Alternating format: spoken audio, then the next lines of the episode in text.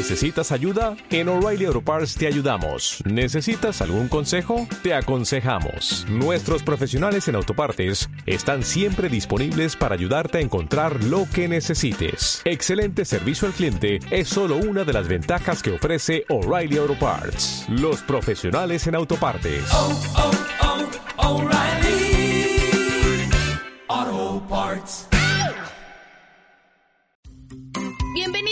Conferencia más de Amistad de Tehuacán. Esperamos que disfrutes de este tiempo. Buenos días, buenos días. Dios bendice a los madrugadores. Yo me siento como el rey Salomón. Me cargan, me llevan para todos lados. Hace unos 15 días sufrí una caída, no moral, sino física. Eh, me resbalé en mi casa y la verdad es que me fracturé una parte del, del dedo del pie. No puedo caminar así mucho. Eh, sin embargo, estamos aquí con mucho gusto de conocer esta bonita iglesia. Yo quiero compartir una palabra de Dios, quiero aprovechar el tiempo para compartir una palabra que Dios ha puesto en mi corazón. Les voy a contar en un momento por qué, dónde aprendí todo esto que voy a compartir hoy. Pero este, esta, esta palabra que yo voy a compartir dio un cambio a mi vida, a mi ministerio, y de veras, eh, cuando yo creí esto, no solamente la palabra hay que creerla, sino hay que vivirla. Cuando yo empecé a creer la palabra y a vivir la palabra, sucedieron cosas en mi vida, sucedieron cosas en mi familia, que yo voy a ir contando en el desarrollo de esta plática, que me llevaron a una transformación y de veras ese texto que dice que clama a mí, yo te voy a responder y te voy a enseñar cosas grandes y ocultas que tú no conoces, eh, sucedió en mi vida, está sucediendo en la vida de mis hijos y yo estoy seguro que va a suceder en tu vida también. Si tú recibes esta palabra, crees en esta palabra. En Josué capítulo 17, verso 14, dice la Biblia, y los hijos de José hablaron a Josué diciendo, ¿por qué nos has dado por heredad una sola parte, una sola suerte y una sola parte, siendo nosotros un pueblo tan grande y que Jehová nos ha bendecido hasta ahora? En la nueva versión internacional dice que Jehová nos ha bendecido ricamente. ¿Quiénes son los hijos de Josué? En este momento ya no son dos personas, son dos tribus, las tribus de Efraín y Manasés. Le voy a contar un poquito la historia para que entendamos. Han pasado muchos años, muchos años desde que salieron de Egipto, desde que estas dos tribus eran dos pequeños eh, que, que fueron llevados a Jacob para que él los bendijera. Han pasado muchos años, ahora ya son dos naciones, dos tribus, dos pueblos, y ellos mismos dicen que han sido bendecidos bastante, que han sido bendecidos ricamente. Ellos vienen ante Josué y le dicen, oye, ¿por qué nos has dado solamente una parte?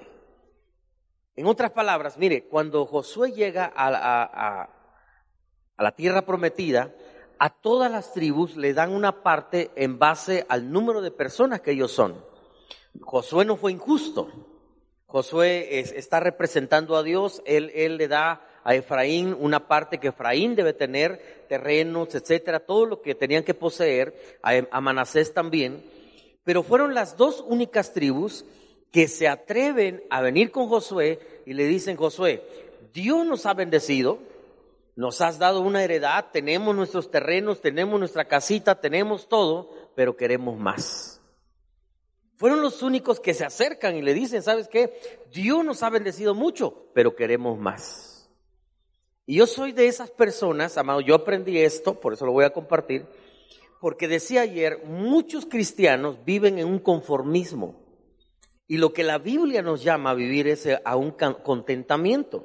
Debemos estar contentos con lo que Dios nos ha dado. Dios nos ha dado una casa, gracias a Dios, yo disfruto esa casa, estoy feliz con esa casa, pero no estoy conforme. Quiero más. Y hay algunos que se atreven a venir a Dios Y dicen, Señor, yo tengo este ministerio, Padre, has bendecido mi ministerio, has bendecido mi casa, has bendecido esto, pero quiero más. Estoy contento con esa bicicleta que me has dado. Me lleva a todos lados, pero quiero un coche. Señor, estoy contento con el coche que me has dado, pero también mi esposa quiere otro. Señor, estamos contentos con dos carros que nos das, pero ahora mis hijos también quieren un coche, Señor, queremos más. Algunos se atreven a venir. Ahora, Josué le dice, está bien, si ustedes quieren más, esta es la continuación del mensaje, pero se los voy a dar hasta el otro, la otra vez que me inviten. Si ustedes quieren más, ah, hay un monte ahí, pero ahí están gigantes. Vayan y saquen a los gigantes. Vayan y hay, hay un lugar que, que, donde habitan los refaítas y, y- y la verdad es un lugar muy alto y son guerreros. Vayan y peleen con ellos. Sí, yo les quiero dar más, pero ustedes tienen que pelear por ello. Es que no es fácil. Pero en este momento ellos llegan ahí, amados. Ahora, ¿qué tenían estas dos tribus que se atreven a decirle a Josué, Josué, Dios nos ha bendecido hasta ahora, pero queremos más? Porque muchos cristianos amados dicen, Dios ya me ha bendecido, yo pago la colegiatura, me va bien, salgo una vez de vacaciones. Y dicen, Señor, gracias por todo lo que tú me das, estamos bien, no queremos más, hasta ahí llegamos. Y Dios dice, conforme a tu fe, te será hecho. Pero hay algunos atrevidos como yo, hay algunos atrevidos como su pastor, que de repente decimos, Señor, tú nos has bendecido, tenemos una congregación, tenemos una reunión, pero quiero otra. Señor, tenemos dos reuniones, pero quiero otra. Señor, tenemos tres reuniones, pero quiero otra reunión más. Señor, tenemos cuatro mil, cinco mil personas, pero quiero diez mil. Y Dios sabe que cuando llegue a tener diez mil, le voy a poder, le voy a pedir veinte mil. Y cuando llegue a tener 20 mil, le voy a pedir 30 mil personas. Siempre quiero más. Mi esposa me dice, tú no te llenas. ¿Quieres más? ¿De dónde viene esto, amado? Es que ellos hablan de una palabra aquí que se llama bendición. Escuche bien porque esta enseñanza le va a cambiar la vida. Ellos dicen, es que Dios nos ha bendecido hasta ahora. ¿Por qué hablan de la palabra bendición? Porque ellos creen en la bendición. Y déjeme decirle, amado, que hay muchos cristianos que creen en Dios, pero no son bendecidos porque no creen en la bendición. Yo he escuchado predicadores, he escuchado iglesias que dicen, oh, es que aquí hablan solo de cosas buenas, hablan solo de bendición. Eh, yo no quiero que me hablen solo de bendición. Entonces, ¿qué quieres que te hablen? De la maldición. Yo prediqué una vez una serie de sermones en mi iglesia y le hablé, eh, la serie de sermones tenía que ver con cómo ser bendecidos. Yo le enseñé a la iglesia cómo atraer la bendición de Dios. Y una familia se me fue de la congregación y me dice, me nos vamos, porque usted solo habla de la bendición. Y yo le decía, bueno, si quieres te doy un sermón de maldición. Y ellos se fueron, al poco tiempo su matrimonio estaba destruido, la señora se fue con otro hombre, el señor, bueno, destruyeron su vida. ¿Saben por qué? Ellos no creían en la bendición. Y si no crees en la bendición, lo contrario es creer en la maldición. Y sabe que el propósito de Dios, amados, los voy a llevar a, la luz de, de, de, una parte del Antiguo Testamento. El propósito de Dios, di, desde que Dios hizo al hombre, lo hizo con el propósito de bendecirlo. Miren, Génesis capítulo 1. Vayamos a Génesis capítulo 1, verso 28. Ahí está Adán y Eva, y dice la Biblia, y los bendijo Dios. Ahora, déjeme decirle algo, la bendición no son dólares. Luego llegan conmigo y dicen, pastor, bendígame, déjame, déme una lana. No, la bendición no es dinero. Curioso. La bendición son palabras. Porque dice la Biblia, y los bendijo Dios, ¿y qué? Y les dijo, lo que Dios le dio a Adán y Eva es una bendición en palabras. Y cuando tú recibes la bendición y crees en la bendición, esas palabras desarrollan, esas palabras producen. Acuérdense que cuando Cristo habla, produce. ¿Sí? Él dijo, sea la luz y fue la luz. Así que cuando Dios te da una bendición, esas palabras producen. Incluso cuando Dios le dice a, a, a Moisés, el sacerdote Aarón va a bendecir al pueblo y va a decir estas palabras. Jehová te bendiga y te guarde, Jehová esto. Dice abajo, entonces yo voy a desarrollar, entonces yo voy a producir, entonces yo voy a dar, yo voy a hacer que ellos sean bendecidos con cosas. Pero la bendición, amados, al inicio son palabras. Y los bendijo Dios y les dijo, fructificad, multiplicaos, llenad la tierra y sojuzgadla, señoread, gobiernen en los peces del mar, en las aves de los cielos, en todas las bestias que se mueven sobre la tierra. Escuche bien la bendición. Fructificad, multiplicaos, llenen la tierra. Lo único que hemos hecho es llenar la tierra. Esa es la bendición que nos ha ido muy bien. Pero amados, fructificad. El Señor está diciendo ustedes, sean fructíferos. Nos dio la unción de multiplicación. Fructificad. Gobiernen. Gobiernen sobre las cosas. El problema es que ahora las cosas nos gobiernan a nosotros. Yo tengo el poder para gobernar sobre el dinero, pero a veces el dinero me gobierna a mí. Lo que era bendición se convierte en maldición cuando dejo que esas cosas me gobiernen. Dios nos dio el poder para que nosotros podamos gobernar sobre esta tierra, pero hemos dejado el gobierno, amados. Hemos dejado la televisión, hemos dejado el arte, hemos dejado la cultura, los cristianos, hemos dejado las empresas, hemos dejado los negocios. Mire, yo tenía muchos negocios. 1985 yo estaba ganando un millón de pesos al mes en, mis empresas. Yo ganaba mucho dinero y yo construí un auditorio yo solo. La iglesia iba creciendo, yo podía construir, podía iniciar esto, podía hacer lo otro. Y llega un hermano de Estados Unidos bien intencionado, pero mal enseñado. Y me dice, pastor, usted tiene que abandonar todos sus negocios. Si quiere ser pastor, tiene que dejar todos sus negocios. Y negocios que yo tenía, amados, muy buenos negocios, yo los empecé a regalar, porque me dijeron que yo tenía que dedicarme solo al ministerio. Hoy, anoche escuchaban a la doctora Luz, bueno, a ella le di uno de mis negocios. Ahora ella es la que hace millones y yo estoy aquí sentadito. Tiempo después aprendí que había que hacer negocios, que Dios me dio un don para eso. Y volví a tener mis negocios. Y hemos dejado las empresas para que personas que no temen a Dios y que usan ese dinero para cosas malas, ellos hacen negocios. Hemos dejado el gobierno para que personas que no tienen temor de Dios gobiernen y haya corrupción en México. Hemos dejado la televisión para que se meta satanismo ahí. Y ahí estamos en la mañana, que yo quiero escuchar un buen programa, ver un buen programa, y de repente sale ahí Samira o Amira, ¿cómo se llama? Ah, yo pensé que sabía. A darnos ahí el horóscopo. En lugar de que saliera alguien y dijera, voy a compartirles un devocional a las 7 de la mañana para que se vayan a su trabajo escuchando la palabra de Dios. Y decimos, ¿sabe qué? No te metas a la televisión, no te metas a la radio, no te metas a esto, porque esto es del mundo. No, amados, todo fue creado por Dios. La música fue creada por Dios. Pero ¿sabe qué hace Satanás? Toma la música y gobierna sobre la música.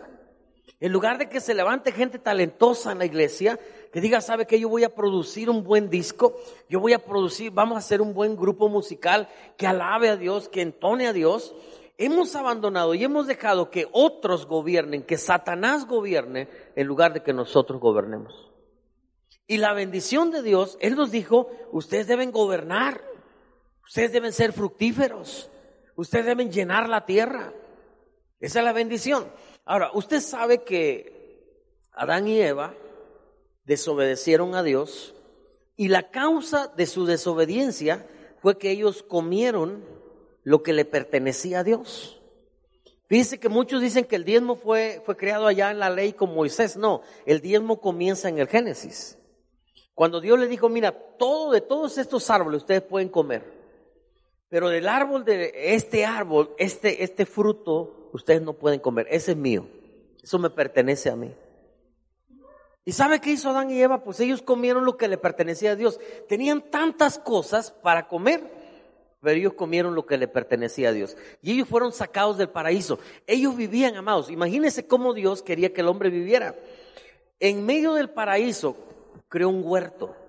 Y en ese huerto había cientos de árboles frutales, había cuatro ríos que cruzaban ahí, había oro, había piedras preciosas, había animales, era una cosa preciosa. A mí me encantan las áreas verdes. Yo decía, wow, si yo estuviera en el paraíso y Dios me dijera, sabes que Elías, aquí puedes comer de todo esto, este, este fruto no lo comas, pues yo diría, con tal de que no me saquen de ahí, no como. Eso es lo que digo yo, pero a lo mejor sí lo comería. Porque me he dado cuenta, amados, que Dios nos ha dicho, ¿sabes qué? El 90% puedes comer, puedes hacer, puedes usar este recurso, pero este 10% es mío. ¿Y sabe qué hace la mayoría de, de los cristianos? Nos comemos aquello que le pertenece a Dios. Y la maldición vino por eso. Ellos no, ellos no cometieron adulterio, no había con quién. Ellos, ellos no, no, no, no robaron, ellos no, cometieron otro pecado, solo comieron lo que le pertenecía a Dios. Y entonces ellos fueron llevados, sacados de ahí, el paraíso estaba allá, pero había unos, unos ángeles ahí cuidando eh, eh, con espadas de fuego, quién iba a entrar ahí. Y ahora imagínense ustedes Adán y Eva, y ellos tienen hijos, Caín y Abel, y de repente Caín y Abel le dicen, mamá, eh, ese lugar que está allá, que hay unos ángeles que es, y, y ellos contándole, nosotros vivíamos ahí, era un lugar precioso. Pero nos sacaron de ahí, ahora vivimos acá, mira, lleno de espinos, difícil para trabajar, una tierra nos cuesta mucho trabajo, tenemos que sudar bastante para que ustedes puedan comer. Ahora nos cuesta pagar la colegiatura, ahora nos cuesta esto, hay mucho dolor, etcétera. Hay maldición. Oiga, ¿y por qué los quitaron de allá? Es que nos comimos el diezmo. ¿Por qué cree que Abel sabía ofrendar? ¿Por qué cree que Abel trajo de lo mejor? Porque Abel está escuchando la historia. Él dice, ah, por eso perdimos el paraíso, solo porque nos comimos el diezmo. Solo porque nos comimos aquello que le pertenece a Dios. ¿Sabe que entonces yo le voy a dar a Dios lo mejor? Él, estaba consciente de eso. Ahora usted sabe, la tierra se echó a perder, hubo mucha maldad en la tierra y, y, pasan muchos años, Dios dice, voy a destruir a la humanidad, pero entonces encuentra a un hombre, dice la Biblia, pero Noé halló gracia delante de los ojos de Dios. Y Noé se levanta como un hombre justo, temeroso de Dios, obediente, y, Dios le dice, ¿sabes qué? Construye un arca. El arca que Noé tenía que construir era más o menos el, tamaño del estadio azteca más la mitad. Escuche bien. Era, era, una cosa impresionante. No había, no había en ese entonces un mar ahí. Ellos vivían en el desierto. No llovía sobre la tierra. Así que le lleva muchos años a, Noé eh, construir esa arca y, confiar en Dios, porque cuando entran al arca, Noé había predicado que era para que se salvaran, entran al arca y por siete días no llueve. Pero Dios cerró el arca. Así que no podían salirse. Yo me imagino el primer día, ¿verdad? Todos ahí. Por cierto, entra Noé, su esposa, sus hijos y sus nueras. La suegra no entró. Ahí se los dejo de tarea. Y ellos están en el arca ahí el primer día, ya va a llover, no se preocupen, Dios no nos va a quedar mal. Cientos de animales ahí, segundo día, el tercer día, me imagino que la gente allá afuera, ahí por la ventana, te lo dije, míranos acá. Hasta el séptimo día llueve. Probando Dios la fe de Noé. Pasa tres meses, hay una inundación, pero fíjese que después de tres meses termina el diluvio pero Noé no sale del arca. Noé sale del arca un año después. O sea, mucho tiempo parece que quedaron en el olvido ahí. Pero de repente Dios, dice la Biblia, como que se acordó Dios de Noé. Y de repente llama a Noé y a sus hijos, Génesis capítulo 9. Ellos están ahí, acaban de salir del arca, e, e, eran los únicos sobrevivientes de la humanidad. Está Noé, sus hijos ahí, y dice la Biblia, bendijo Dios a Noé y a sus hijos. ¿Y qué? Y les dijo.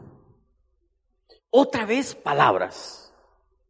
Fíjese, Dios cuando inicia a, la humanidad con Adán y Eva, los bendijo con palabras.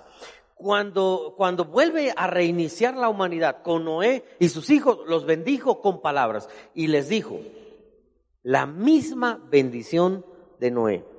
Fructificad y multiplicados y llenad la tierra. Es la misma bendición.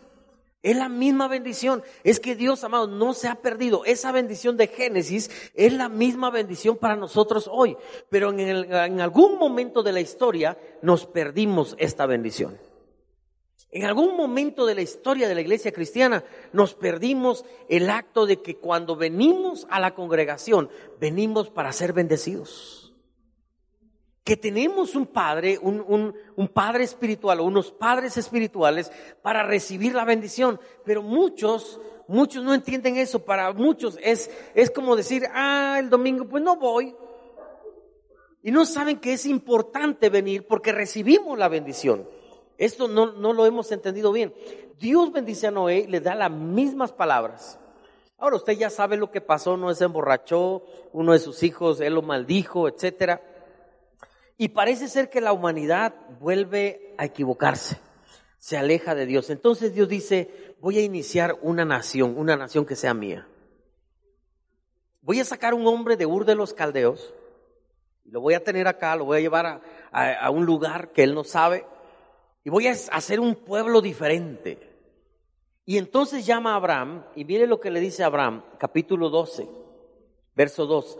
Haré de ti una nación grande y te bendeciré, y engrandeceré tu nombre y serás bendición.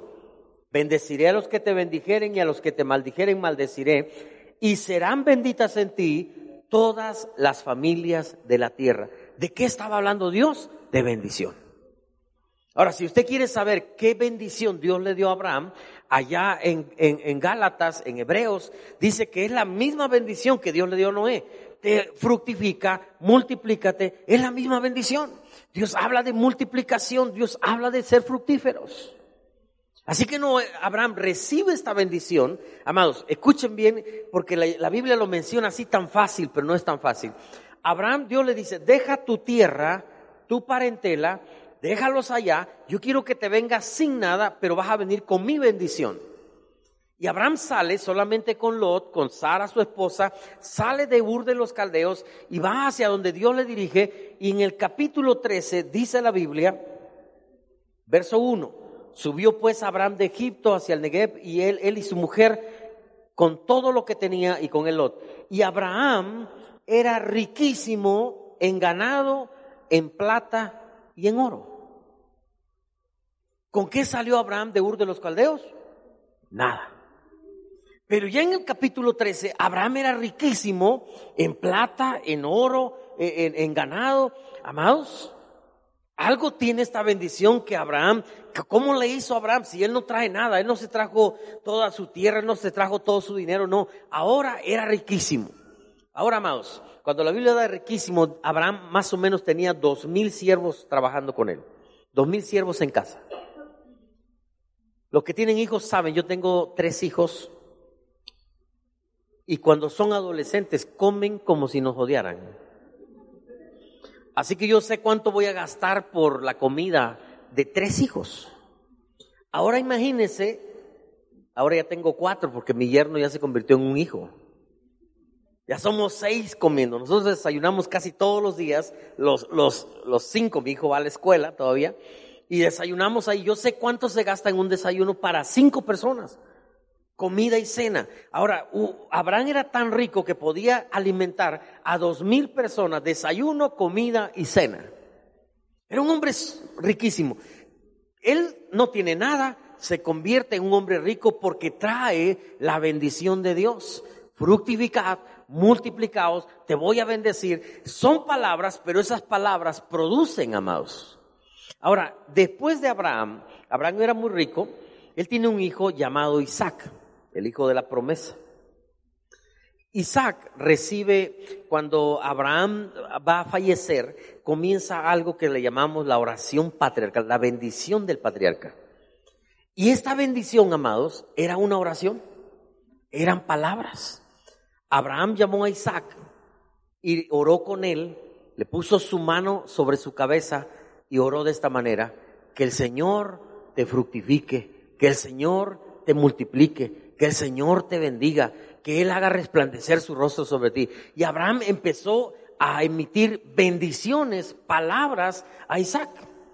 Ahora, Isaac, es cierto, tiene el recurso de, de su papá, tiene el dinero que él hereda, pero dice la Biblia que un día hubo hambre en la tierra y esa hambre eh, eh, Isaac se queda sin nada. Y dice la Biblia que Isaac sembró en tiempo de, de hambre y cosechó al ciento por uno. Y más adelante dice, y se hizo un hombre rico. Y Isaac no solamente era riquísimo, sino que se hizo muy poderoso y los filisteos le tenían envidia. Mire, ¿qué tenía Isaac? Tenía una oración de su padre. Tenía una bendición. Isaac toma esta bendición. Ellos toman en serio la bendición. Y ahora él no solamente produce, eh, él recibe muchas bendiciones, él, él, él se hace un hombre muy poderoso, dice la Biblia. No solamente era rico, era ahora muy poderoso, que hasta los filisteos le tenían envidia. Escúcheme bien, amado. La envidia no es mala siempre y cuando tú la provoques. Soy totalmente palacio. Yo leí ese eslogan y tiene razón. Personas van a envidiar el estilo de vida que usted tiene. Personas van a envidiar. Mire, yo estuve en Chiapas trabajando con los hermanos que fueron expulsados de una comunidad, les construimos sus casas. Y esos hermanos, enfrente está la comunidad y nosotros construimos de este lado, había un lago nada más que nos separaba. Y, los hermanos aquí no tenían nada. Yo les ayudé porque no tenían ni ropa. Estaban en un frío tremendo y fuimos ahí, les llevamos alimentos, los alimentamos un año, les construimos 25 casas a 25 familias, le pusimos el nombre Monte Los Olivos y, los dejamos. Pasado unos años yo llegué a visitar a los hermanos y ya no eran 25 casas, eran 50 casas. Y, y yo veía que estaban bien, ya vi, vi carros ahí, toda una congregación, etcétera. Y me cuentan los hermanos que los que expulsaron a los hermanos empezaron a ver que estos hermanos estaban prosperando, que les iba bien. Y entonces, ¿sabe qué hicieron? Las personas que expulsaron a los hermanos les enviaban a las hijas para que se casaran con los hijos de los hermanos. Porque aquí en este lado había la bendición de Dios. La gente, amados, de repente empieza a ver, oye, eh, mm, me molesta tal vez o me agrada, empieza a ver tu vida y dice, oye, desde que tú tienes la bendición de Dios, te ha ido bien. Lo poco que tú ganas, el pequeño changarro se ha convertido en un gran negocio, vas de menos a más, vas de triunfo en triunfo porque tú tienes la bendición de Dios. Así debería ser la vida del cristiano. Y sucede que llega Isaac, tiene dos hijos, Esaú y Jacob. Esaú, ustedes conocen la historia, Esaú un día está ahí en su casa, vi- viene del campo, Jacob está preparando un, buen caldo de frijol. Y Esaú viene tan hambriento que le dice, oye, véndeme tu caldo. Y Jacob le dice, dame tu primogenitura. ¿Qué le estaba pidiendo Jacob? La bendición que le tocaba a Esaú, dámela a mí. ¿Y sabe qué piensa Esaú? Ah, la bendición, pues es una oración. Son palabras. Eso de que fructifica, multiplícate. ¿Sabes que a mí no me interesa eso? Te lo vendo, hombre. Eso no vale más que un caldo de frijoles. Así piensan muchos cristianos. Cuando vienen conmigo y me dicen, pastor, eh, o, o yo les digo todos los domingos, yo le digo a mi gente, los voy a bendecir. Hay muchos que ya se empiezan a ir. Ah, ¿qué es la bendición? Son unas palabras del pastor que va a decir al final y todo. Y se van y piensan, eso no vale más que un caldo de frijoles. No me interesa la bendición. Tómalo, Esaú. Eso de que papá vaya a orar por nosotros, no me interesa. Toma la bendición, Jacob. Así que Esaú menosprecia la primogenitura, menosprecia la bendición. Pero Jacob no. Jacob, amados, muchos critican a Jacob, pero para mí es un personaje. Porque Jacob es capaz hasta de hacer trampa con tal de recibir una simple oración. Qué interesante. Porque él dice, mira mamá, yo quiero esa oración, yo quiero la bendición de mi papá. Amado, escúchame bien, Jacob no está pensando en lo que va a obtener de heredad. La heredad de todas maneras se lo iban a dar a Esaú. Jacob está peleando por una oración. Es esa oración que daban los patriarcas. Jehová te bendiga, te multiplique, tú vas a gobernar. Es una bendición, lo pueden leer en la Biblia, cómo se bendecía. Y Jacob dice, voy a poner, voy a agarrar aquí un animalito y voy a poner pelo aquí en el, en el brazo para que cuando mi papá me tiente vea que no vaya, no vaya a darse cuenta que no soy Esaú. Y él, él hace todo eso. Eso yo no lo veo tan malo porque muchos dicen, es un embustero, es un esto. No, él estaba peleando por una oración, amados.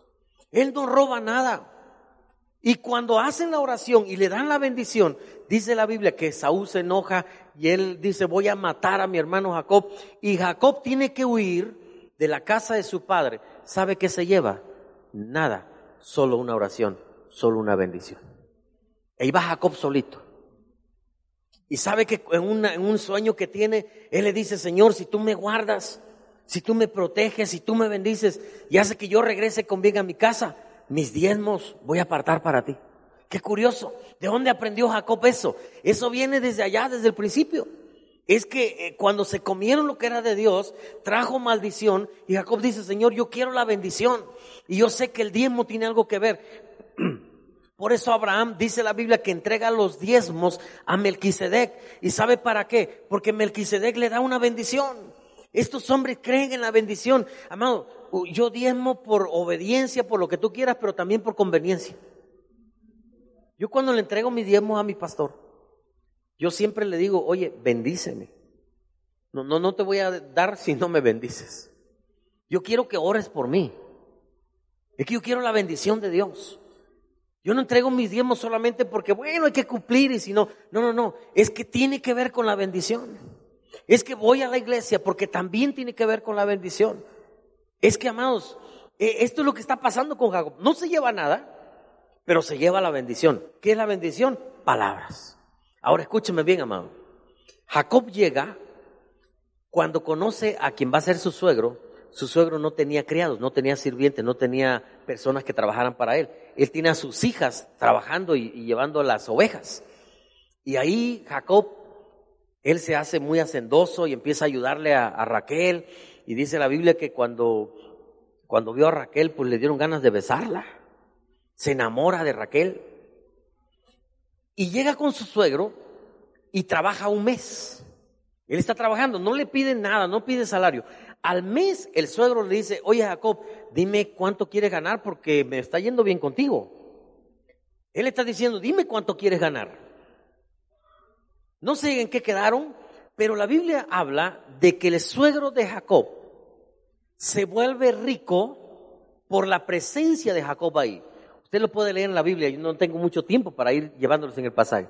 Pero un día Jacob dice después de 20 años, oye, por cierto, Jacob trabaja para Raquel, pero le dan, eh, esa noche eh, le dan a Lea, había que sacar a Lea primero y, luego que se casara Raquel.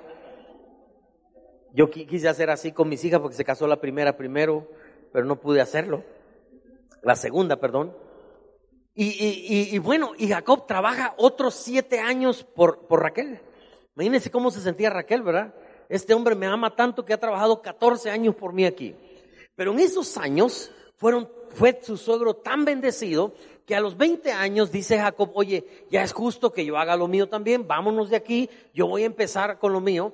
Y su suegro le dice, en estas palabras, amados, ahí está en la Biblia, no les miento. Oye Jacob, por tu causa Dios me ha bendecido mucho.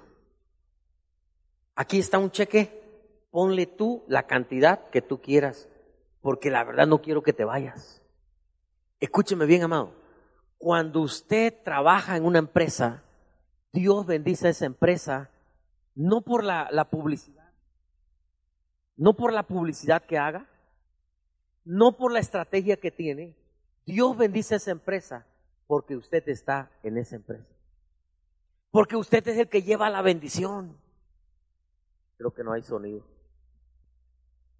Sí. Escúcheme bien, amado. Debe, debe usted saber esto. Mire, yo antes tenía mucho miedo a volar. Yo tuve muchas malas experiencias en aviones. Yo iba a ir en un avión que explotó en el aire una vez y yo me iba a morir ahí. Y gracias a Dios me dio sueño y no desperté. Perdí el vuelo. Y ahí, de ahí tuve un miedo a volar, hasta que aprendí esto. Cuando yo voy en ese avión, yo digo, este avión no se va a caer, no por el piloto, sino porque yo voy ahí. Oaxaca y México no se va a perder, no por el presidente, no por los partidos, sino porque hay cristianos y nosotros traemos la bendición a México. Nosotros tenemos la bendición de Dios.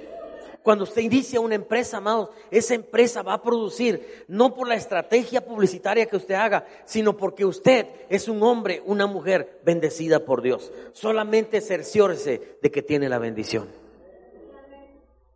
Yo puse una clínica hace 28 años, 28 kilómetros fuera de Oaxaca, hace 28 años. No había carretera, amados, pero era el terreno más barato que me habían vendido. 3.600 pesos, 11 hectáreas. Así que lo agarré. Construí la clínica ahí. Todo el mundo decía, estás loco, Elías. Ese camino se hace, hace lodo cuando llueve, amados, no se puede pasar. Los carros se atascan ahí. Y no había camino, había, hicimos el camino. Hace 28 años, poner una clínica ahí. Todas las clínicas están en Oaxaca. ¿Quién iba a ir a la clínica ahí? Me acuerdo cuando construimos todo y el primer día éramos 12 entre enfermeras, médicos y yo. Así que los llamé a todos, oramos y dijimos, vamos a construir la mejor clínica de Oaxaca. Ahora ya está la construcción física, ahora vamos a construirla nosotros con nuestro servicio. No tenía para publicidad, no hicimos publicidad de ninguna manera, pero teníamos la bendición de Dios. Oramos por esa clínica, la pusimos ahí. Yo me acuerdo cuando llegó el primer paciente. Abrimos el primer día, llegó el primer paciente. Yo dije, bueno, como vamos a atender bien, vamos a hacer lo que esté en nuestra parte.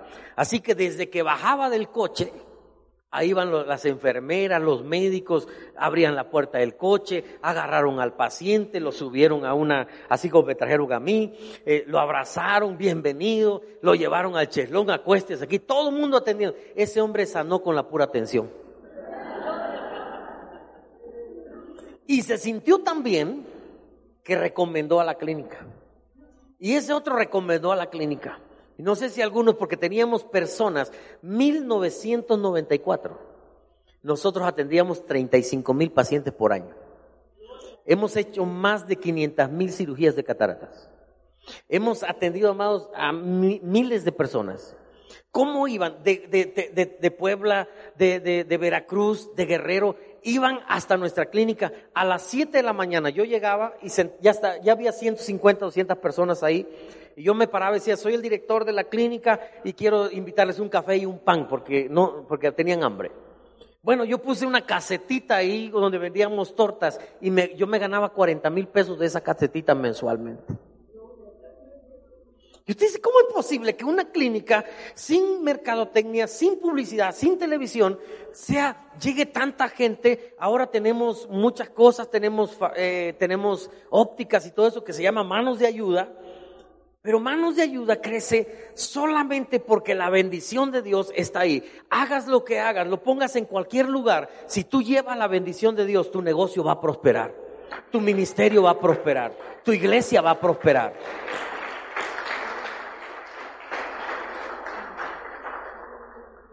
Ahí en ese lugar todavía está fuera de Oaxaca. Ahí pensamos construir nuestro auditorio. Y muchos me dicen, ¿va a ir la gente para allá? ¿Usted qué cree? En la iglesia está la bendición de Dios. Y la gente va a donde está la bendición de Dios. Tú prosperas porque tienes la bendición de Dios. Solo cerciórate de tenerlo. Porque Jacob lo tuvo lo tenía y su suegro era bendecido. Pero cuando Jacob, escúcheme bien hermano, cuando Jacob dice, ya estuvo suave, ahora quiero hacer lo mío, solamente en un año, en un año, él le dice a su suegro, mira, todas las vacas rayadas, pues esas van a ser mías. Y las lisas van a ser tuyas. El suegro dijo, sí, no creo que nazca una vaca rayada. Nacían. Yo, me, yo he hecho estudios, amado, de esa cosa que ponía Jacob ahí una vara y que no sé qué. Yo he hecho estudios para saber si, si uno viendo esa cosa, pues nacía una vaca así. Yo le dije a mi esposa, mira, cada vez que veas un hombre güerito, guapo, quédalo viendo cuando está embarazada de mi hijo. A ver si mi hijo nace así.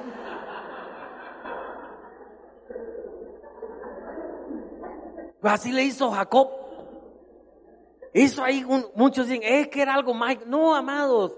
Eso, la estrategia que tú hagas para tu negocio, tu negocio va a prosperar, no por la estrategia, por la bendición de Dios. Esa fue la estrategia de Jacob. La estrategia que ustedes hagan como iglesia va a prosperar, no por la estrategia, por la bendición de Dios que hay en la iglesia. Unos crecen porque tienen células, otros crecen por esto, otros crecen por esto. La verdad que me han preguntado, pastor, ¿cómo ha hecho crecer la iglesia? No sé, pero ha crecido. La verdad que yo no soy, no soy, yo no tengo muchas cualidades como pastor, más. Uno, soy antiamericanista, perdón por decirlo. Ya no me van a volver a invitar.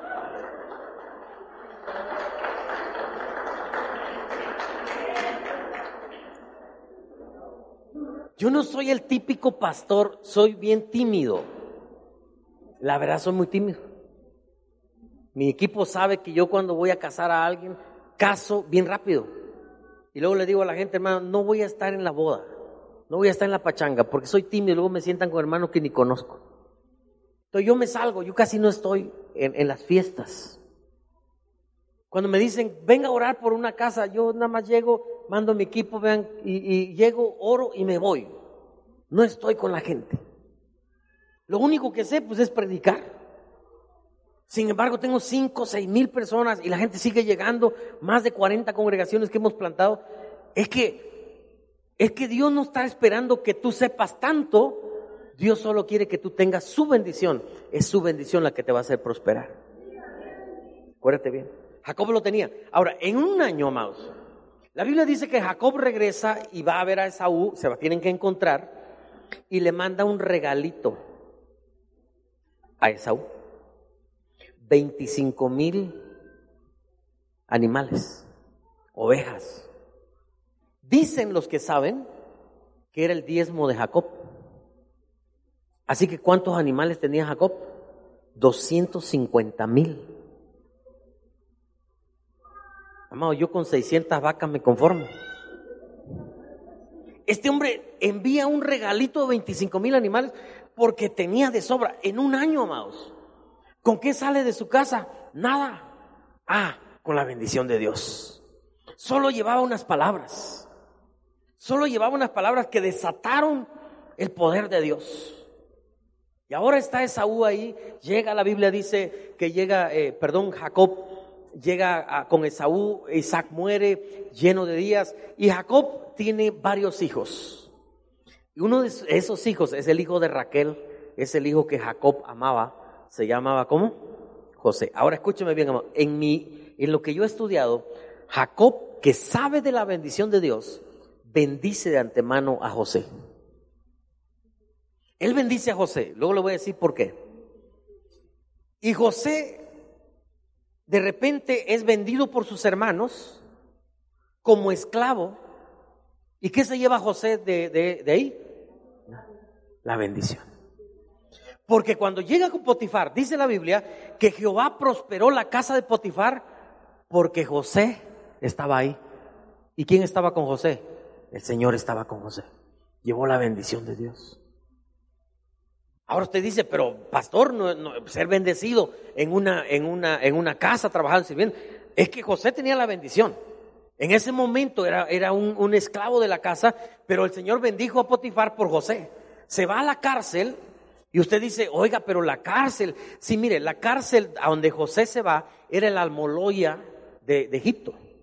Ahí iban todos los, los, políticos que metían en la cárcel, se iban a esa cárcel y esa cárcel estaba arriba del palacio de Faraón, o sea, abajo, perdón. Abajo estaba la cárcel y arriba estaba el palacio. O sea, o sea, José ya estaba en el palacio, nada más que abajo. Ya había llegado al palacio, nada más que estaba abajito. Pero lea la Biblia y dice la Biblia que Dios prosperó a José en la cárcel, hizo que cayera bien con la gente. Y él era como el, el mayordomo de la cárcel.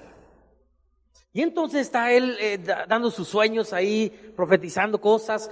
Y, y un hombre, dos años después, se acuerda de José y lo mandan a traer. Y escuche bien, cuando José está con Faraón, él le dice, le interpreta el sueño y le dice, van a haber siete años de vacas gordas, etcétera. Y José es puesto como gobernador de Egipto y Egipto, amados, fue bendecido no por Faraón, sino porque José estaba ahí. Y una producción tremenda de cosas y hubo una hambruna en toda la tierra que Egipto hizo que muy buena parte de la tierra no padeciera de hambre porque ellos tenían suficiente, suficiente producto para vender. ¿Qué tenía José? La bendición. Mire hasta dónde puede llegar un hombre con solo la bendición de Dios. De esclavo a príncipe. Solo la bendición.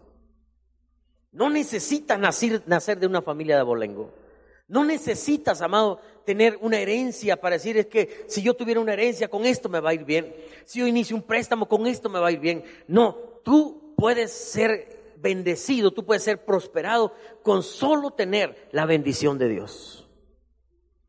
Ahora, José está en Egipto, manda a traer a su papá. Esto, me, esto es bien, bien tierno. El faraón está sentado en, un trono muy alto.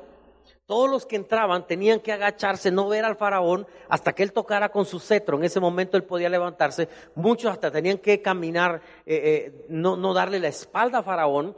Pero llega Jacob. Él no sabe nada de esto. Y sabe cuando lo presentan a faraón, ¿sabe qué hace el viejito? Le dice, Señor, ¿puede bajarse tantito? Lo voy a bendecir. Y le pone la mano a faraón. Amado, a mí me han llevado, voy a contar mi historia en un ratito más. Me han llevado con el presidente de la República. Yo he bendecido a ese hombre. Me llevan con el gobernador del estado. Yo lo he bendecido. Porque yo creo en la bendición. Y yo creo que Dios nos ha puesto a los pastores como padres, como patriarcas, para bendecir. Yo le he enseñado esto a mi iglesia. Y cuando los hombres se dejan ser bendecidos y creen en la bendición, el Señor desata esa bendición y entonces produce la bendición, la abundancia sobre nuestra vida. Porque Él bendice a Faraón. Ahora, fíjese bien qué hizo José. Antes de que muriera su papá, ya estoy llegando a donde, a donde empezamos. Antes de que muriera su papá, José agarra a sus dos hijos. ¿A dónde los llevó? Con el papá. ¿Sabe para qué? Para que los bendijera. Incluso la bendición es tan rara que cruza las manos Jacob. Bendice más a Efraín que a Manasés. Efraín se convierte en una, en una tribu muy poderosa del pueblo de Israel. Pero José dice, yo sé, yo conozco la bendición. Yo quiero que, que, que mi papá bendiga, ponga sus manos sobre mi hijo, sobre mis hijos. Por eso, amados, estos hijos crecen, se convierten en tribus y ahora llegan ante Josué y le dicen, Dios nos ha bendecido ricamente, pero queremos más. Fíjese todo esto. Pero hasta ahí termina la historia. De ahí en adelante ya no hubo más bendición patriarcal. La iglesia cristiana sale, la iglesia católica se va por un lado, nosotros nos venimos con la reforma y, y somos un pueblo y dejamos de bendecir al pueblo. ¿Cómo aprendí todo esto, amados? Anoche decía que yo, yo venía de una extrema pobreza. Yo tenía zapatos de hule, un pantalón y una playera y con eso iba yo a estudiar mi carrera. Cuando yo soy pastor en la Ciudad de México, tengo una iglesia pequeñita que el Señor la bendijo, pero de ahí me tengo que mover a Chiapas, a un pueblo muy chiquito que se llama Calera, Chiapas.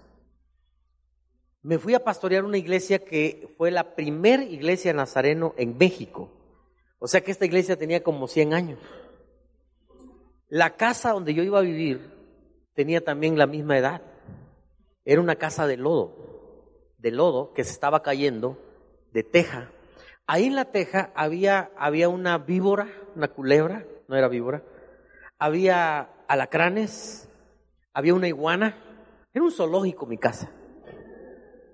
Yo tenía que poner, mi esposa ponía, yo tenía nada más una hija, ponía una cobija para que los alacranes no cayeran a la cama de mi hija. Todos los días nos teníamos que levantar y sacábamos latas de arena que caían de la casa, de una casa que se estaba cayendo. Yo soy contador, tengo una maestría en, en yo tengo tres licenciaturas, tengo una maestría en administración, estuve a punto de terminar un doctorado y, y- tengo una licenciatura en teología, una maestría y un doctorado en, en- en liderazgo. Con toda esa formación yo estaba viviendo en una casita que estaba cayendo. Yo ganaba 500 pesos al mes, creyendo que eso es, es que Dios nos llamó a servirle y tenemos que ser bien pobres. Yo creía en eso, amados. No creía en la bendición de Dios. Y ahí estaba con mis 500 pesos al mes. ¿Sabe que cuando le quise comprar unos zapatos a mi hija, nosotros sacábamos 30 pesos para comprar los zapatos. Anduvimos en Arriaga, Chiapas, buscando una zapatería, unos zapatos de 30 pesos, no encontramos. ¿Sabe que no comíamos carne, amados?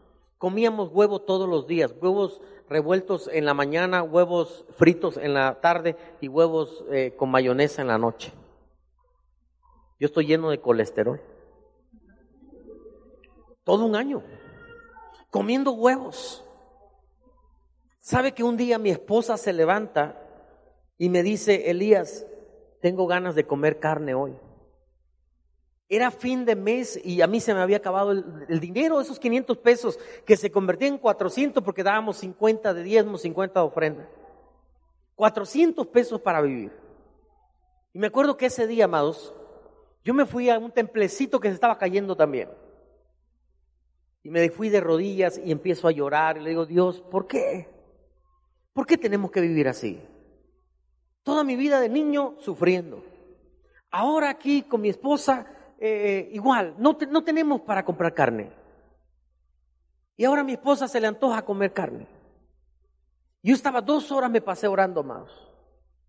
Cuando yo me levanto, yo salgo de ese templo, mi casa estaba así enfrente. Vi que un coche entró y salió un hermano, adivine qué traía, un kilo de carne.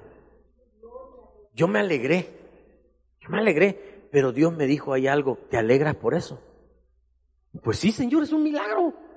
No, me dijo, el milagro no es que te regalen un kilo, un kilo de carne, el milagro es que tú regales un kilo de carne. Eso es vivir de misericordia. Yo quiero que aprendas a vivir de gracia.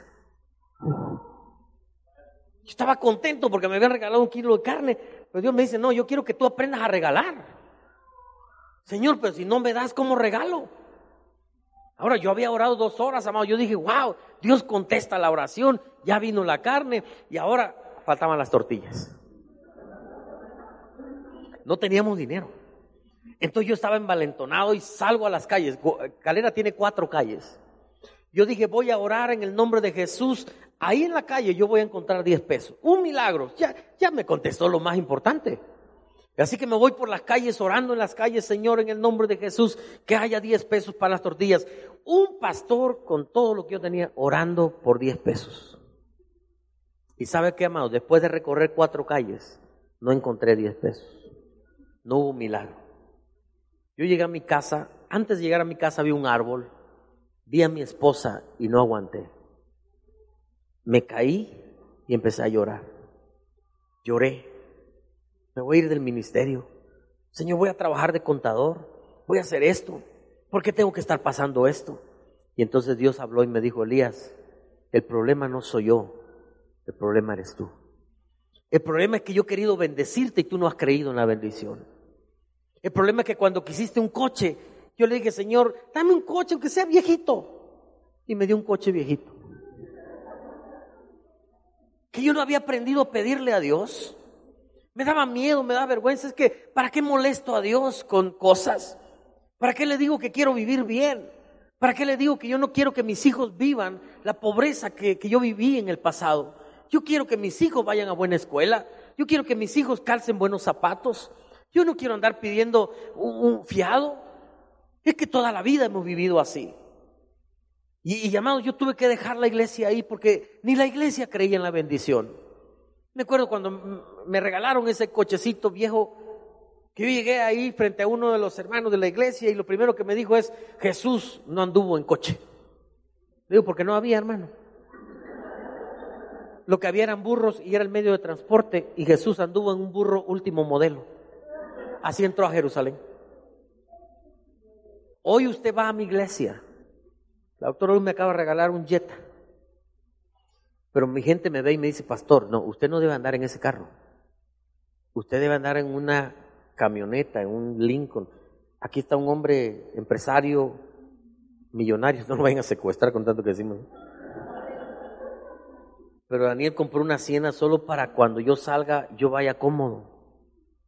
Es que mi iglesia ahora piensa diferente.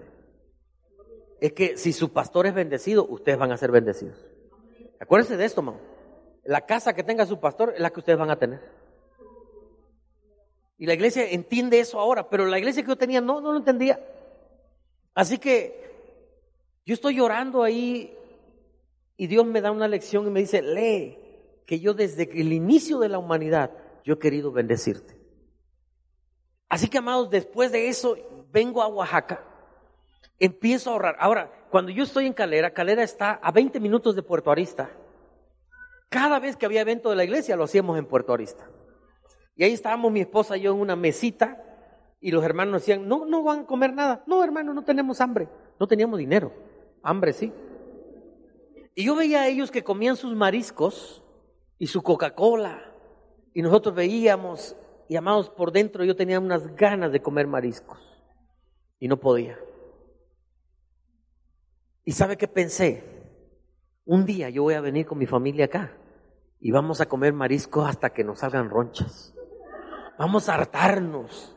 Yo tenía ganas de comer. Yo llego a Oaxaca, ponemos la clínica. El Señor me empieza a bendecir, pero no, yo no gané millones al momento. Fue poco a poco. Yo puse una imprenta. Pero para poner esta imprenta yo tenía la clínica y un día llega un pastor a verme, tenía cinco hijos. Me dice, pastor, quiero que me dé trabajo. Yo le digo, brother, no tengo en este momento. Yo había ahorrado, amados, en, en medio año que yo estaba en Oaxaca, había ahorrado 13 mil pesos para irme de vacaciones en el mes de diciembre a Puerto Arista. Yo iba a llevar a mi familia ahí. Yo estoy ahí 1993. Yo estoy ahí eh, eh, y, le digo, mira, brother, no tengo trabajo. Me dice, ayúdeme, pastor, no, no sé qué hacer. Y, yo, sabía que yo tenía ahí ese dinero ahorrado. Le digo, brother, ¿qué sabes hacer? A ver. Me dice que yo soy impresor, yo conozco de imprenta. Y le digo, ¿y, y, y con cuánto se pone una imprenta? Con 13 mil. Ay, Dios. Y Dios hablándome, ¿verdad? entrégale el dinero. Señor, son mis vacaciones. Entrégale, siembra. Porque si tú quieres la bendición, tú tienes que sembrar como Isaac en tiempo en que no hay. Siémbrale. Yo no quería escuchar, yo quería, yo quería que fuera Satanás que me estuviera hablando. Yo no quería que fuera el Espíritu Santo. Entonces yo le digo, brother, yo tengo ese dinero, te lo voy a entregar y por favor desaparecete de mi vista. No te quiero volver a ver, no sea que Dios me pida que te dé más. Y ese hombre me dice, no, no, no, pastor, vamos a poner la imprenta y esa imprenta va a ser para usted. En ese entonces, amado, yo vivía en un cuarto cuatro por cuatro. Lo único bonito de, vivir en un cuarto cuatro por cuatro es que la sala está pegada a la cocina y a la, a la cama. Yo nada más me volteaba y ya estaba en la sala. Ahí vivíamos con mi esposa y mis hijos. No teníamos dinero todavía. Estaba ahorrando todavía. 1993. Y entonces yo, la clínica apenas la habíamos acabado de poner. Entonces yo eh, eh, le doy el dinero, él dice, no, la imprenta va a ser de usted. Yo le digo, Señor, yo creo en la bendición. Y, y- le, entrego, le entrego el dinero, ponemos la imprenta chiquitita y el primer mes el hermano llega y me dice, ganamos 30 mil pesos, pastor. Ah, qué bueno, buen negocio. El segundo mes sucede que me empiezan a hablar de hoteles, de los hoteles, oiga, queremos y todo. Yo, yo hice una estrategia de que yo llegaba y le decía, yo le hago su, todos su sus materiales, no le voy a cobrar nada, no ni un anticipo, al momento de entregarle usted me paga.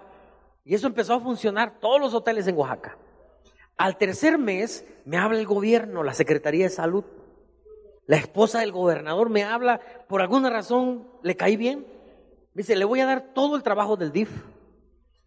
Al tercer mes, 1994, hay una crisis tremenda en México. Muchas personas empezaron a perder sus casas porque los intereses se elevaron. Un vecino mío llega y me dice, oiga, ¿no, tiene, no quiere usted comprar una casa? es que yo tengo que pagarle 80 mil pesos al banco. En lugar de pagarle al banco, yo prefiero regalárselo a alguien. Yo ya tenía 80 mil pesos ahorrados. Y entonces le digo, yo se lo compro en efectivo. Compré mi primer casa, amados, de esa imprenta que yo sembré. Ya tengo mi casa, todavía no me he ido de vacaciones. Compramos esa casa en 80 mil pesos. Vivo ahí un tiempo, la remodelo tantito, el piso, unas cosas. Y un día llega una persona y me dice, oiga, le compro su casa.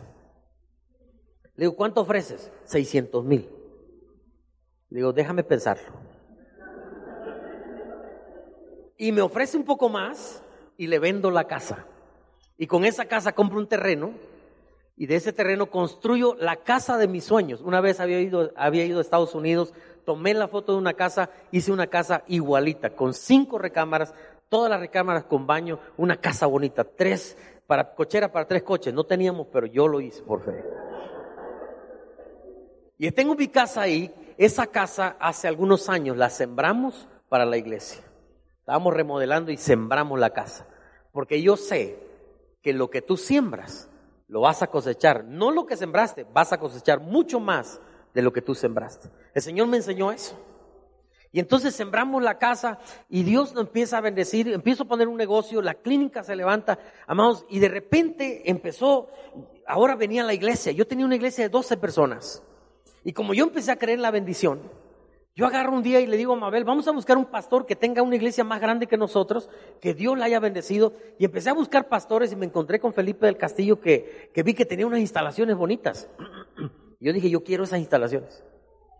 Así que fuimos ahí y el primer día que vamos con Felipe, había una fila de 70 pastores que estaban esperando orar, que él orara por nosotros.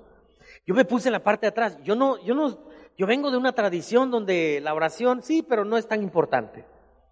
Y, y, y, en ese día yo estaba ahí con mi esposa y me pusieron hasta el último, amados. Felipe empezó a orar por cada pastor y tardaba como 20 minutos orando. Después de una hora le dije a mi esposa, ¿por qué no nos vamos y venimos después? Ahí por teléfono que ore por nosotros. Mira, así pensamos cuando no le damos valor a la bendición, a la oración pastoral. Y ese día, amados, mi esposa me dijo, no, aquí nos quedamos y donde manda capitán no gobierna marinero. Y ahí me quedé, amados, parado, una hora, veinte minutos, una hora y media. Felipe llega con nosotros y le dije, Felipe, yo quiero que tú nos bendigas. Porque yo la unción que tú tienes, yo la quiero para mí. Y Felipe hizo una oración por nosotros. Y ahora cada vez que yo le entrego mis diezmos, siempre le digo, Felipe, bendíceme. Porque yo creo en esta oración. Yo creo cuando el pastor ora por mí, él me está bendiciendo, él desata ese poder sobre mí. Y la iglesia, amados, se fue a 50, a 150, a 500, a 1000, a 2000, a 3000, a 4000, de un auditorio que teníamos para 800 personas, cinco reuniones, nos fuimos a otra que remodelamos y, y, nos fuimos sin dinero y no sé cómo gastamos 5 millones para remodelar todo eso. Y, y es increíble lo que Dios ha hecho a través de nosotros por la bendición. Ahora déjeme decirle algo. Estando en México, cada 15 de septiembre en la noche, yo iba ahí al Zócalo. Llevaba a mi hija, me acuerdo, me la ponía aquí en el hombro y esperábamos el grito. Y me gustaba meterme un poco más allá, porque siempre que salía el presidente yo quedaba mirando hacia arriba y decía, ¿qué se sentirá estar ahí arriba? ¿Qué se sentirá? Era mi sueño, cuatro años lo hice. Yo me fui a, Calera, luego me vine a México, la iglesia empezó a crecer. 2010, creo que fue el bicentenario o fue el 2000. En el bicentenario yo recibo una invitación, solo dos pastores, hubo una reunión en el Palacio Nacional, iban a dar el grito, una fiesta con mil líderes de todo el país. Solo dos pastores fuimos invitados a este evento, su servidor fue uno de ellos. Yo me acuerdo que yo tomé un taxi viejo ahí del hotel donde yo estaba y no me querían dejar entrar porque todos los carros que entraban ahí al palacio eran carrazos y mi taxi estaba muy viejo. Pero yo decía, mire, yo tengo una invitación del presidente. Así que yo entré ahí a palacio. Y cuando entro, nos separan a los pastores y al pastor Felipe lo mandan a un lugar de embajadores, le llaman, que no podían salir al palco, pero a mí curiosamente me meten al mismo lugar donde el presidente iba a dar el grito, presidente Calderón. Ahí en, la zona de presidentes, de repente veo que llega Carlos Salinas, llega eh, Fox, llegan los presidentes y yo inmediatamente me agarré mi cartera, dije, Dios mío, líbrame, no venga, no venga a robar.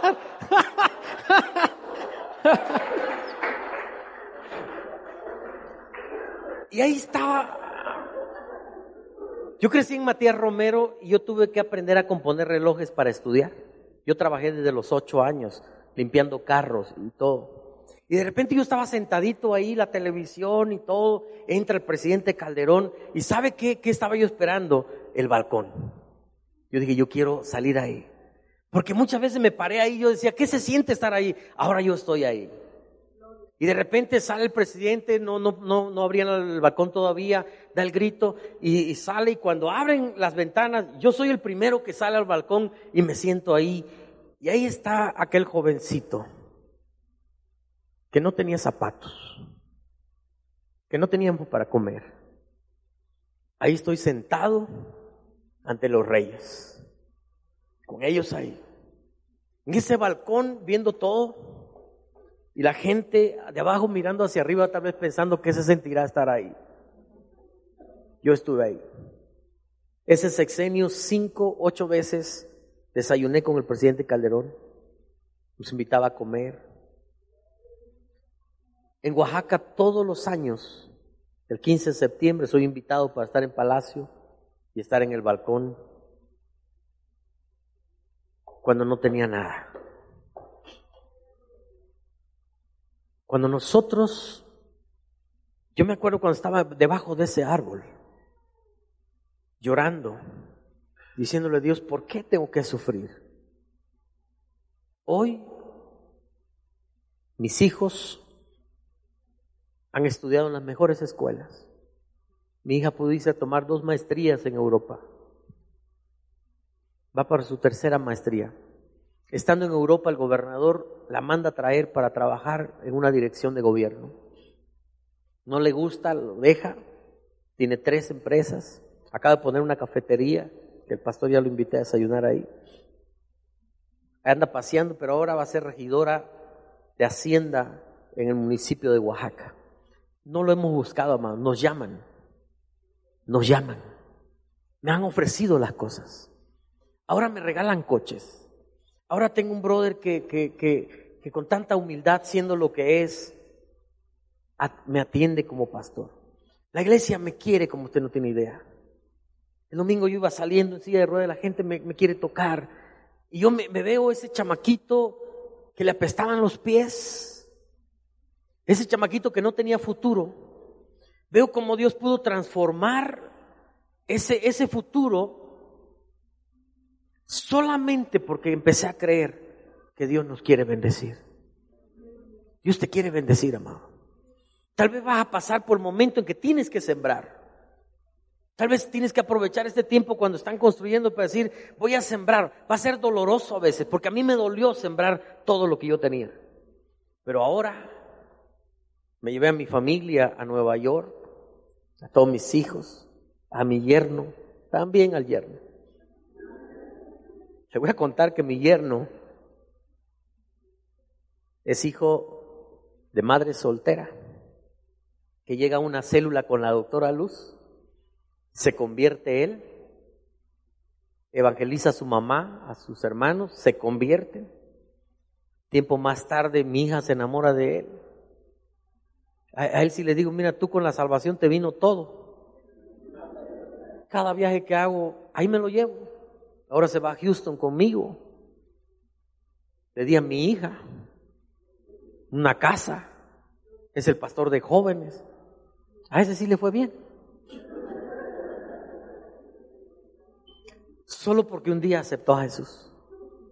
Mire la salvación que le trajo. Toda una bendición.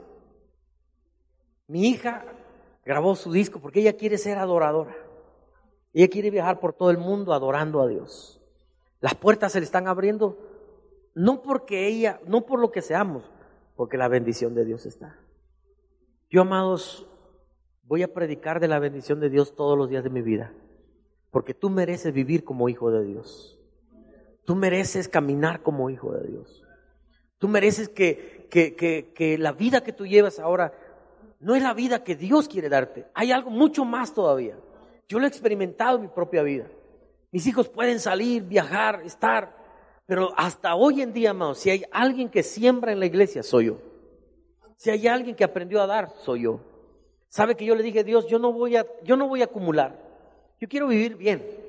Pero no voy a tener una cuenta de banco donde meta tanto dinero. No, todo lo que entre, yo lo quiero dar. Deja que yo viva bien, deja que yo viaje, deja que yo disfrute, pero todo lo demás lo damos para la iglesia. He dado terrenos, he dado todo lo que tenía. Y sabe una cosa, como dice la doctora Luz, nunca a Dios, nunca le hemos podido ganar a Dios. ¿Sabe por qué invito a la doctora Luz y la recomiendo para predicar? Aquí está Daniel, no me va a dejar mentir. Ella llega a veces con dinero, con bolsas de dinero. Llega con una sonrisa cuando, cuando entra a dar sus diezmos, hermano. No lo puede dar acá porque es, es mucho. Ella llega a la oficina con una sonrisa. Traigo un diezmo. Que, que tengo tanta bendición por dar. Hay gente que se enoja por dar. No, ella entre más da, más se alegra. Me acuerdo que en diciembre llevó un diezmo. Era un diezmo fuerte, creo que eran 400 mil pesos, que lo llevó y estaba feliz. Y yo prediqué de algo, de, cuando le hacemos promesas a Dios hay que cumplirla. Ella dijo, yo le prometí a Dios que le iba a dar un diezmo que no era de ella, de su hermano. Su hermano no es cristiano, pero ella dice, yo voy a diezmar por mi hermano. Y en la noche llevó otra vez 400 mil pesos. Y estaba ahí feliz porque había diezmado 800 mil pesos. Yo también estaba feliz.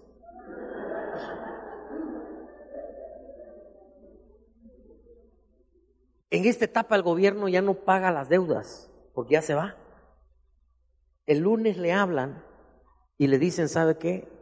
Pase por su cheque. Es a la única empresaria que le pagaron todo lo que le debía. Le liberaron lo que le debía el gobierno. Y en un día recuperó amados y ella decía, a Dios no le puedo ganar. De veras. Este hombre me llegó a dejar un día un millón y medio No quisiera usted ser así, pero hay gente que da, hay gente que se desprende. Hemos estado con Daniel desde que empezamos la primera construcción y él ha visto milagros económicos que han sucedido. Y Dios quiere obrar esos milagros en tu vida. La iglesia del CAP es lo que es, por hombres como Daniel, como la doctora, como empresarios, que comenzaron de la nada, más. Yo le decía a Daniel cuando viajábamos, Daniel, tú vas a ser millonario. Y ellos lo que dicen es, lo creo. Yo quiero hoy en, en esta mañana, yo quiero que tú hagas un pacto con Dios. Yo quiero que tú siembres. Aprovecha, este, esta iglesia tiene, yo, yo, eh, yo voy, yo salgo tres domingos al año a predicar en una iglesia. No sé por qué desde que me habló el pastor sentí que era un domingo que yo tenía que salir. Yo creo que estoy aquí por alguna razón, amado. Dios quería darte esta palabra. Dios te quiere bendecir. Tal vez sea el momento para que tú siembres. Yo te invito que cuando veas la construcción que el pastor me ha hablado que tienen, que van a tener esos sueños, sueña lo mismo que el pastor. Dile, Dios, yo voy a, yo quiero bendecir, yo quiero ser bendecido para bendecir. Yo quiero tener no para acumular, yo quiero tener para sembrar en el reino. Porque cada vez que tú siembres en el reino, cada vez que tú vienes y das tus diezmos, cada vez que tú das para la obra de Dios, tú estás sembrando en buena tierra. Y el Señor se va a encargar de multiplicar lo que tú hagas. Yo quiero darte una bendición esta, esta mañana. Pero después de que yo dé la bendición, yo quiero que sus pastores los bendigan a ustedes. Yo tengo una congregación que yo bendigo cada domingo. Y yo quiero que tú aceptes y, tomes esta bendición. Y después de esto, amado, yo quiero que tú, o antes de esto, yo quiero que tú hagas un pacto con Dios. Señor, voy a sembrar, voy a dar. Tal vez no tengo tanta fe y me cuesta dar aquello que, que, es mi seguridad.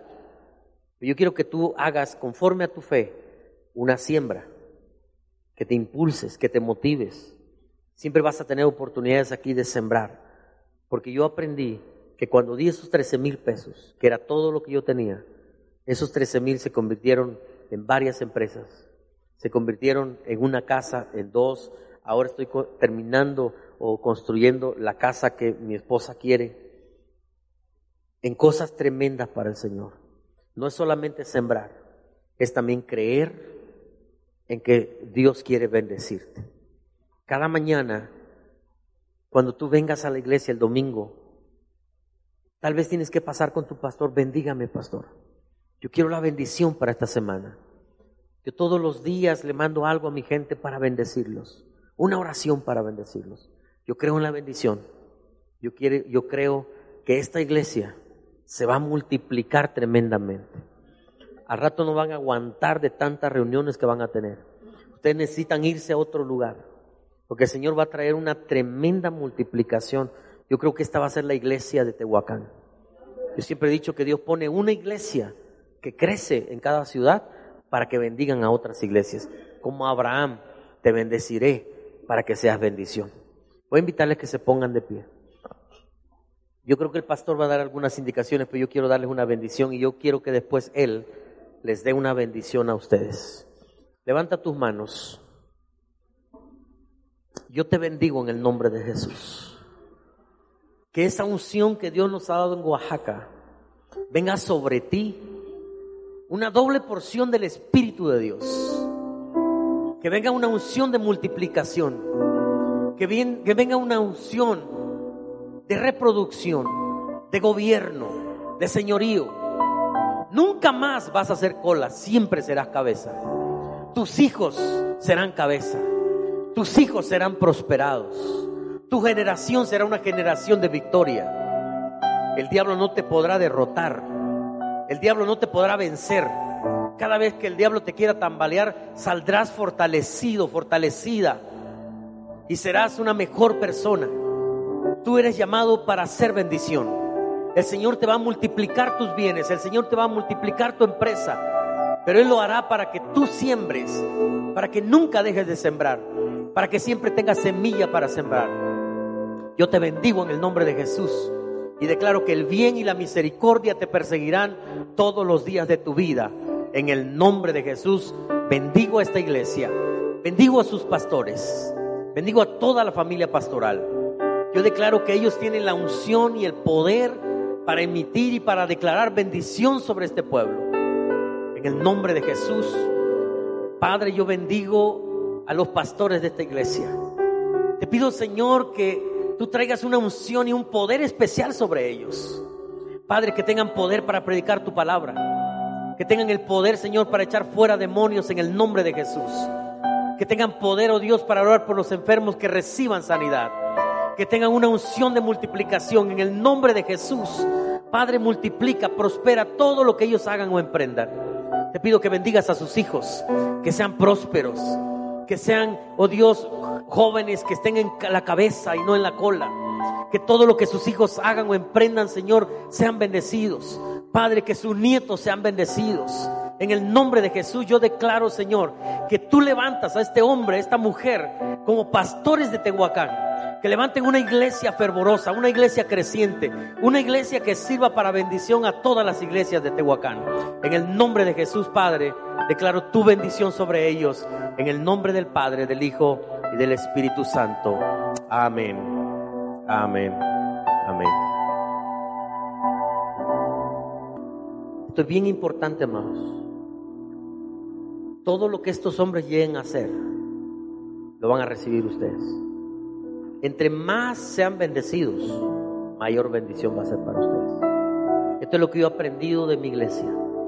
Entre más me bendicen, más bendecidos son. Y ustedes van a hacer, van a ver cosas tremendas en este lugar. Ustedes van a ver una iglesia que se va a levantar de el número que son ahorita a una multiplicación tremenda. Ustedes van a hacer bendición no solamente a Tehuacán, van a hacer bendición a las naciones. Bendigan. Bendigan a sus pastores. Ahora dejen que ellos los bendigan a ustedes. Ellos tienen la autoridad, dice la Biblia, que el sacerdote es el que tiene la autoridad para bendecir al pueblo. Reciban su bendición.